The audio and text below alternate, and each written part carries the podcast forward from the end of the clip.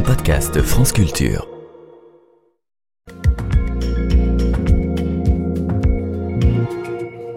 Et ce matin, nous retrouvons Alexandra Delbo avec Science. Bonjour Alexandra. Bonjour Guillaume. On s'attarde sur la capacité de ChatGPT. Alors c'est un peu compliqué à créer de fausses données cliniques. Oui, alors on savait que ChatGPT, cet agent conversationnel, avait déjà fait une incursion dans certaines publications.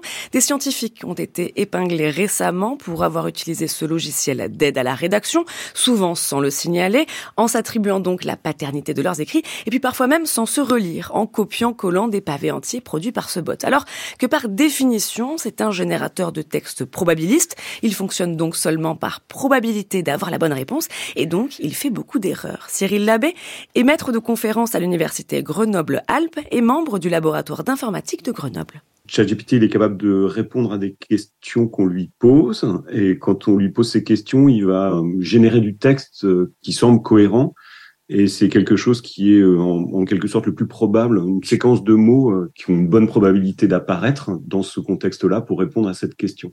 Mais euh, cette nature probabiliste, un peu euh, statistique euh, de la réponse, elle peut aussi comporter des erreurs. Et donc du coup, il faut faire très attention, donc ce qu'on appelle des, des, hallucinations. Et donc voilà, quand ChatGPT répond à une question, on n'est jamais sûr de ce qu'il écrit et il faut toujours vérifier les choses derrière.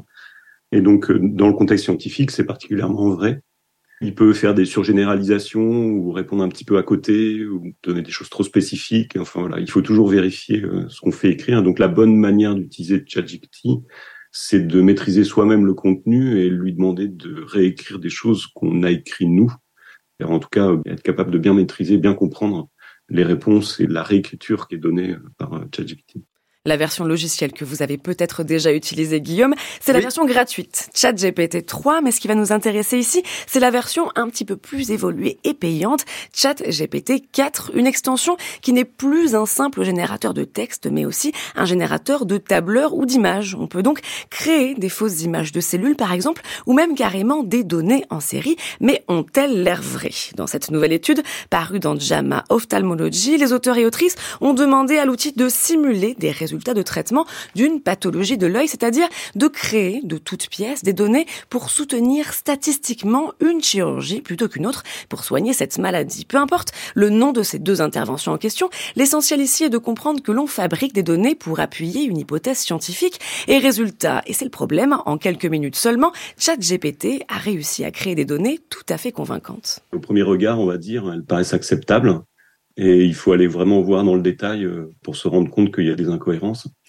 Et euh, c'est quelque chose que les gens qui font des meta-reviews commencent à, regarder de près. Quand on rassemble toutes ces études qui sont publiées pour faire une seule étude, qu'on appelle une meta-review, depuis euh, quelques années, on sait qu'il y a des fausses études cliniques randomisées qui sont publiés. Quand on fait des, des meta-reviews, euh, il faut faire très attention et vérifier chacune de, ces publications pour voir si vraiment les données qui sont dedans sont acceptables ou pas.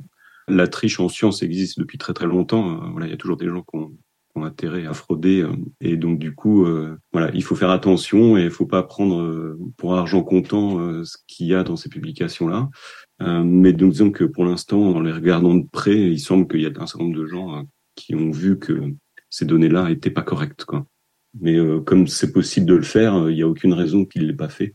Euh, déjà ces fraudeurs. Donc du coup, je, moi, je suis persuadé qu'il y en a déjà euh, dans la littérature scientifique. Ces agissements constitueraient une pollution de la littérature scientifique et les premiers embêtés par ces possibles pratiques ne sont pas vraiment les scientifiques, mais les grandes revues pour qui ces publications représentent une manne financière. Mais comment lutter contre ces fraudes potentielles? Est-ce qu'on ne pourrait pas, je ne sais pas, interdire euh, son usage? Alors probablement pas. Les fraudeurs frauderont toujours, même avec une interdiction. Et puis surtout, ChatGPT, lorsqu'il est bien utilisé, est un outil qui fait gagner du temps ce serait dommage de s'en priver. Le levier d'action contre les mauvaises pratiques se trouve donc plutôt du côté des éditeurs et des relecteurs par les pairs, qui en examinant bien plus attentivement les articles pourraient simplement éviter qu'ils soient publiés, mais aussi on peut voir cela d'une manière plus globale dans le système tout entier, en diminuant la pression à publier, le fameux publier ou périr, par exemple en récompensant et reconnaissant d'autres activités dans la science que la simple entre guillemets publication d'articles, on limiterait mécaniquement la fraude. Merci beaucoup Alexandra Delbo, c'était avec Science.